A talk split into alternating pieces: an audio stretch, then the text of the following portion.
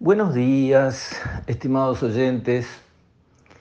Quisiera referirme hoy a la historia de Pluna, estribando en este último fallo que se conoció, por el cual nuestro país fue condenado en instancias judiciales internacionales a pagar, digamos, una penalidad a un grupo, un reclamo, a un grupo eh, de inversores que tenía intereses en la pluna que el gobierno de Mujica cerró.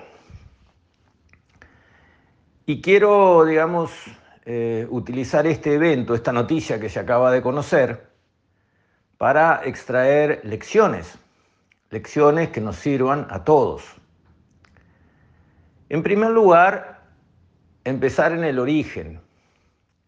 Está bueno que un país tenga una aerolínea de bandera, como se llama, o sea, que representa al país, que es habilitada por el país como aerolínea de bandera, porque en los acuerdos internacionales que rigen los vuelos, los aterrizajes en los distintos puntos del planeta, el avión que llega representando un país tiene derecho a bajar. O sea, no precisa este, un tratamiento especial, sino que tiene una preferencia frente a aerolíneas comerciales cualquiera a las que se le dará o no se le dará el permiso de usar tal o cual aeropuerto con sus fines comerciales. Eso es un activo de cada país que está bueno que se aproveche, porque le da una llave, obviamente, al negocio de esa empresa aérea. Ahora, la aerolínea de bandera no tiene que ser una aerolínea estatal, tiene que ser una aerolínea que huele, obviamente, habilitada con todas las normas técnicas, permisos, certificaciones aeronáuticas y toda la parnafernalia de normas que en la industria aeronáutica son muy pesadas, pero declarada por el país en cuestión como su aerolínea de bandera. Y un país no puede tener 10 aerolíneas de bandera, puede tener una como no puede tener 10 selecciones nacionales de fútbol, tiene una. Entonces, ahí nosotros tuvimos a Pluna durante décadas, que era una empresa estatal, le fue mal como le ha ido mal a la mayoría de las empresas aeronáuticas del mundo. ¿Quién no quebró de las grandes empresas aeronáuticas del mundo? Panam cayó, Delta cayó, eh, suma y sigue. Las empresas aeronáuticas en el mundo han sufrido avatares financieros de todos colores, este, han ido a concursos o a, mecanismos que, tienen distintos nombres en distintos países, pero para pedirle a la justicia que pare a los acreedores y les dé tiempo y condiciones para, para reestructurarse y otras han quebrado y desaparecido. Todo eso ha sucedido muchas veces en el mundo porque es un negocio muy vidrioso, muy difícil y por lo tanto sucede que hay un gran riesgo financiero. Entonces, después que la vieja pluna estatal eh, quebró, le fue mal, ese negocio y esa condición de bandera la tomó una nueva eh, estructura que recuerdan era, digamos, un 75% de un grupo privado, Leadgate, eh, con Matías Campiane a la cabeza, y quedaba el gobierno con un 25% de las acciones de esa nueva empresa que eh, iba a explotar las rutas que tenía, digamos, eh, la bandera Uruguay y que valían la pena porque había mucho tránsito entre Uruguay y esos destinos. A esa empresa Leadgate, que nace así, con esa manía de poner al Estado de socio para hacer cosas o producir cosas que el sector privado tiene que hacer solito, tenemos esa manía en el puerto, ¿verdad? Tenemos a la Asociación Nacional de Puertas metida dentro de Cató en Nazi, teníamos eso en Pluna, 25% metidos allá adentro, tenemos esa manía que nos parece que, ah, que sea privado sí, pero el Estado de socio. ¿El Estado de socio para qué? ¿Por qué? ¿No le alcanza el Estado con tener que dar buena educación, buena salud, buena justicia y buena seguridad? Y cuando eso lo hace como el traste, porque esa es nuestra realidad, eso lo hace como la mona cobra impuestos altísimos, pero después se quiere meter a volar aviones y se quiere meter a hacer polen y se quiere meter a hacer azúcar y se quiere meter a mover contenedores en un puerto. Pero ¿en qué cabeza cabe? ¿Y por qué y para qué? ¿Para qué? Para esto que viene ahora. El Estado, 25% de la empresa, Pero compran aviones hoy, una empresa nueva arranca, tiene que comprar aviones, compran aviones. Y el Estado, el hijo la pavota, cosa que no haría usted, estimado oyente, no haría yo, no haría su vecino, no haría nadie, con el 25% de una empresa a la que no controla, porque el 75% manda acá y en la China, con ese 25% el hijo de la pavota que nos llamamos nosotros los uruguayos fue y le dio al vendedor de los aviones el 100% de la garantía por el financiamiento de esos aviones a futuro. Qué bien, ¿eh? qué jugada inteligente, pero realmente conducidos por unos genios, unos genios de las finanzas. Bueno, ahí empezó. Después, esa aerolínea empezó a tener problemas porque los hermanos argentinos, tan queridos por, eh, digamos, la gente de izquierda nuestra, por el MPP, por Pepe Mujica, tan queridos, los Kirchner y toda la barra esa, le negó a la empresa de bandera uruguaya Pluna que, por ejemplo, pudiera ir y levantar pasajeros en, yo qué sé, Rosario, eh, vamos a decir, Santa Fe, eh, Córdoba, Ah, no, los pasajeros de acá son los de la empresa de acá, de Aerolíneas Argentinas. Bueno, puede venir con un avión, bajar este, y traerlos a Montevideo y de Montevideo, como hace Panamá, que Panamá, miren cómo hace Copa. Copa usted se embarca acá, Copa vuela derecho a Panamá, en Panamá baja y en la, en la casilla de al lado usted se toma un vuelo para cualquier lado del mundo. Una hora después exacta. Bueno, eso quería hacer Gates con Montevideo tomando pasajeros de ciudades importantes de Argentina, en vez de ir a Aeroparque o Ezeiza, se venían a Montevideo y de ahí salían al mundo. Minga, los hermanos argentinos le van a dar la autorización. Y su plan de negocios perdió una pata importante allí. Y como le suele pasar a las aerolíneas, empezaron a tener problemas por acá y por allá. Y finalmente el Estado decidió quebrarla. La decidió el Estado. Esta sentencia que se conoce es eh, lapidaria. El Estado uruguayo fue el que provocó la caída de esta empresa eh, que conducía Matías Campiani. Esta empresa había tenido problemas financieros, había restricciones en Argentina, había líos, lo cual es totalmente normal en cualquier empresa y súper normal en una aerolínea.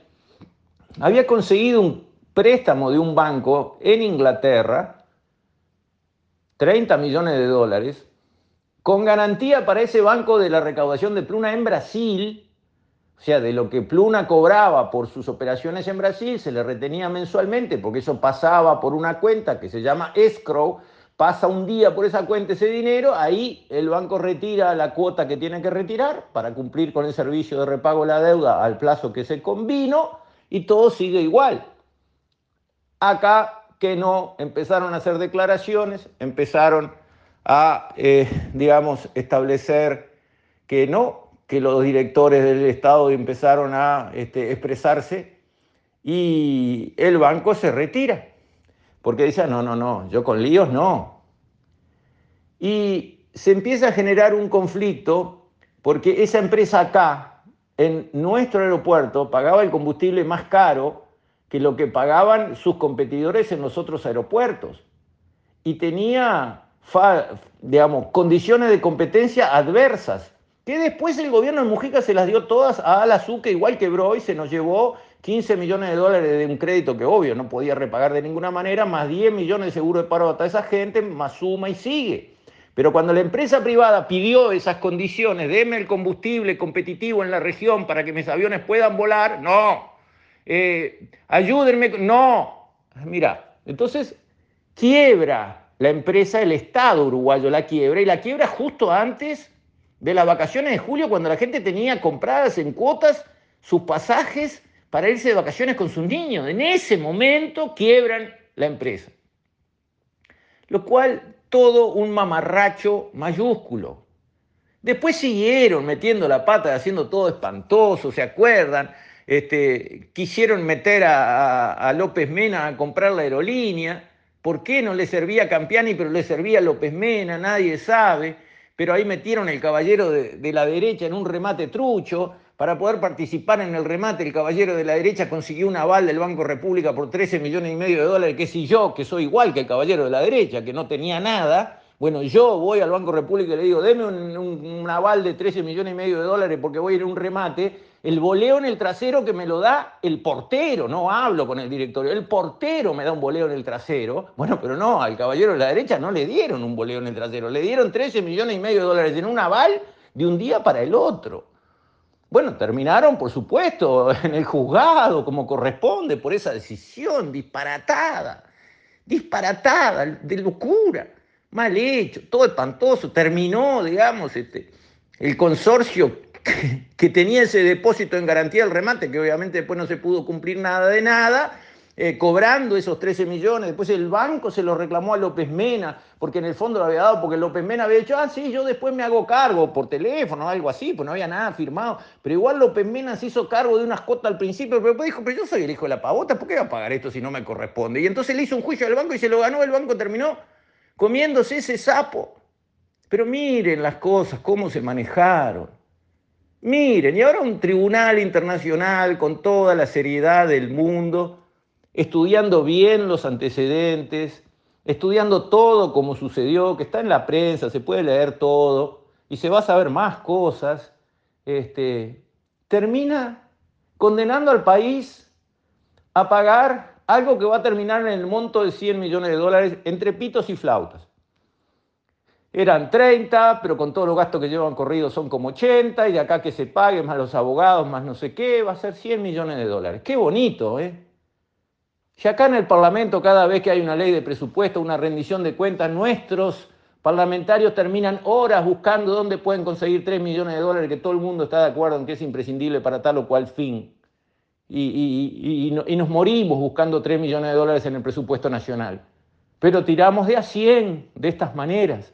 ANCAP pierde 30 millones en el Portland y está todo bien. Después hay que encontrar 3 para un hospital de un lugar donde todo el mundo está de acuerdo que es imprescindible y es un dolor de cabeza encontrar 3 millones de dólares en el presupuesto nacional. Pero tiramos 100 de esta manera, a cambio de nada. ¿Qué nos quedó? Nada. Entonces hay que sacar una lección de esto. Una lección que no es de izquierda o de derecha, es una lección. Hay una manera correcta de hacer las cosas y una manera incorrecta de hacer las cosas. Y las cosas hay que hacerlas bien, especialmente si uno es gobierno y maneja la plata de los demás. Las cosas hay que hacerlas bien. No hay que hacerlas por izquierda, como el caballero de la derecha, y no hay que hacerlas como un estúpido, siendo 25% de algo y dando garantía por el 100. Esas cosas están mal hechas. Cuando uno hace las cosas mal, terminan peor. Es así. Entonces, hay que ser estricto, disciplinado, serio, profesional para todo en la vida, pero para manejar la plata de los demás, muchísimo más. Y estos gobiernos que tuvimos, como el de Mujica, donde lo político iba arriba de lo jurídico, arruinan países. Porque esa es la fórmula exacta, la misma que repitió Evo Morales, lo político por arriba de lo jurídico, que le tocan el punto de apoyo a la única razón por la que los países se hacen ricos, el respeto de sus instituciones. Los países no son ricos y está estudiado y probado en el mundo. No son ricos por sus recursos naturales, no. Hay países que son una gran roca y son riquísimos. No tienen nada. No tienen petróleo, no tienen producción de alimentos, no, no tienen nada.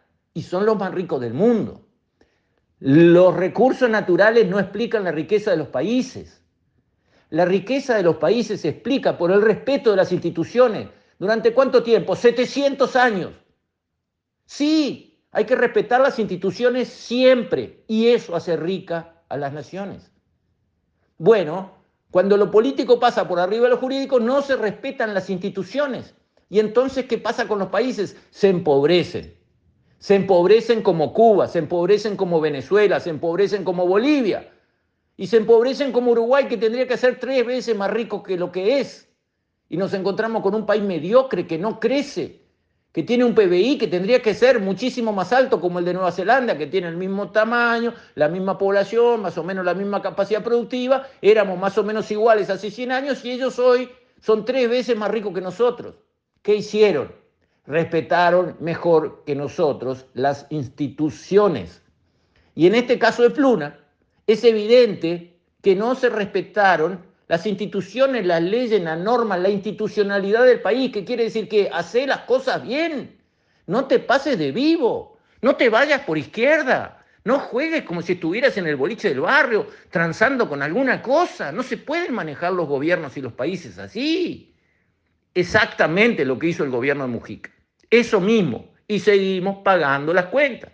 Pagamos todos los aviones, pagamos todas las deudas, ahora pagamos los juicios y suma y sigue, para quedarnos obviamente sin aerolínea y sin conectividad. O sea, todo mal, un desastre el gobierno de Mujica. Da vergüenza ajena cómo manejó los temas. Este en particular está para estudiarse. Pónganlo arriba de la mesa, vean todo cómo sucedió, todo mal hecho. Porque si la vas a quebrar la empresa, quebrala después de las vacaciones de julio, por lo menos. Si no, dejas a la gente con la amargura de haber pagado en cuota su pasaje para llevar una vez en su vida a sus hijos de paseo, yo que sé a dónde, y resulta, no, antes de las vacaciones de julio te cerramos la empresa. Pero, ¿en qué cabeza cabe? ¿Qué les pasa? La verdad, patético. Pero hay que decirlo para darse cuenta, para que todos se entiendan, lo vean y que se aprenda a no repetir ese tipo de burradas que dan vergüenza ajena. Con esto, estimados oyentes, me despido. Hasta la próxima, si Dios quiere.